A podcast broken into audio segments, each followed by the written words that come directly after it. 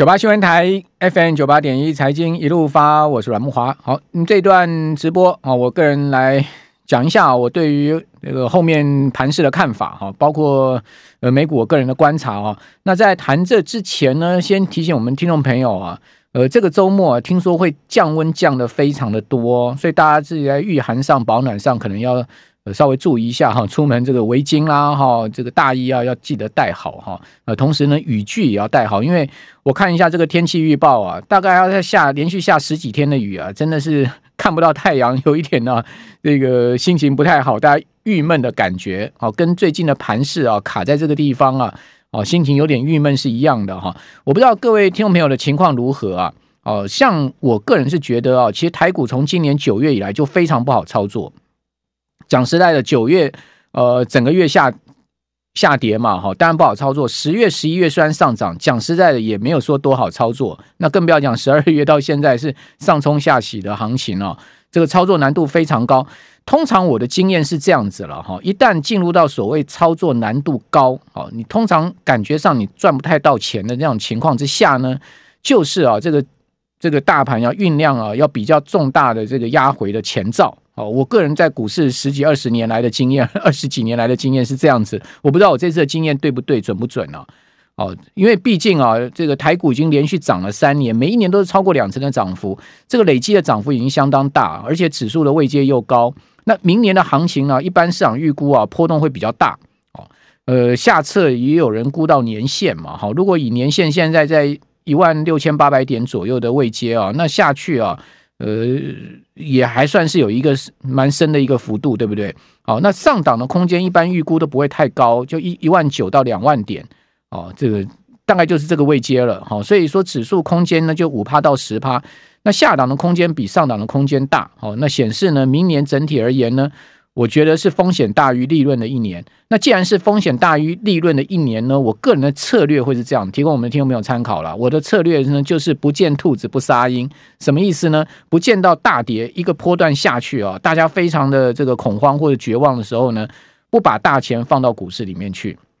我宁可等啊，我宁可等这个呃市场出现比较明显的回挫啊，波段的跌幅啊，这个相对啊很大了哦，很明显了。好，同时呢。呃，大多数人都处在一个惊恐、套牢或者恐慌的情绪之下，哦，那时候才是一个呃大钱哦开入港的一个 好时间点。我个人是这样觉得，主要原因有几个。第一个呢，是因为第一啊，就是呃，今年其实大体上应该大部分的朋友在股市里面都获利了哈。如果说今年没获利的话，那真的是有点闹亏了，对不对？哦，如果说今年有获利，那持盈保泰，哦，这四个字，其实在股市里面呢。是我个人奉为啊很重要的一个宗旨啊，也就是说我们在股市里面要长期啊，在投资市场上长期要能赚钱啊，累积我们的老本啊，累积我们的退休金或者累积我们的财富，最重要呢就是要持盈保泰。换言之呢，有赚的时候你要入袋了，好，不要呢赚不到又吐回去，好，甚至连本都吐掉了，那是非常可惜的。哦，大赚小赔在股票市场你是绝对必要坚守的投资策略跟原则，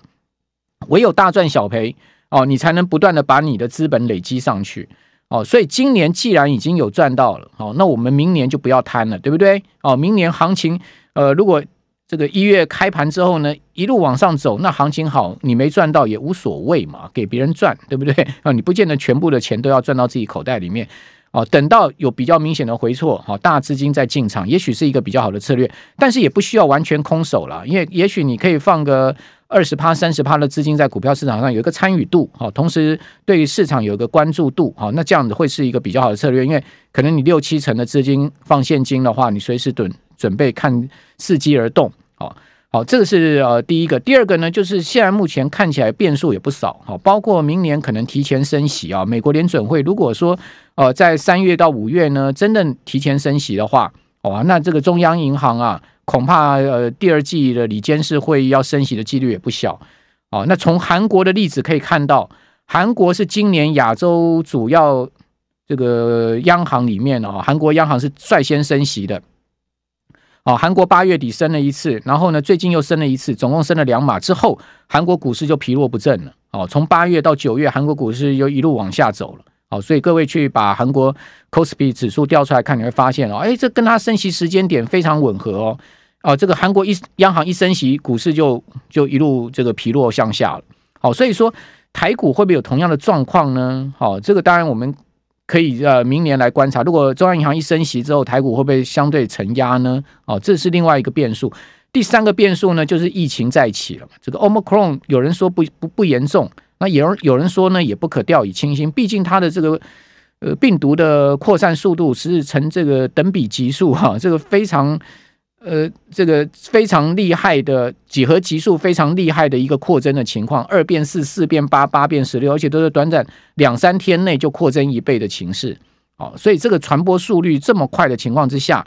哦，假设说它一旦造成了全世界经济的冲击，医疗体系的崩毁，哦，那这个是呃可能会对明年呢、啊、上半年的全球经济再造成一波压力。而在这个同时呢，美国还要这个相对要升息要紧缩，那这不是叠加起来的一个相对对金融市场的压力吗？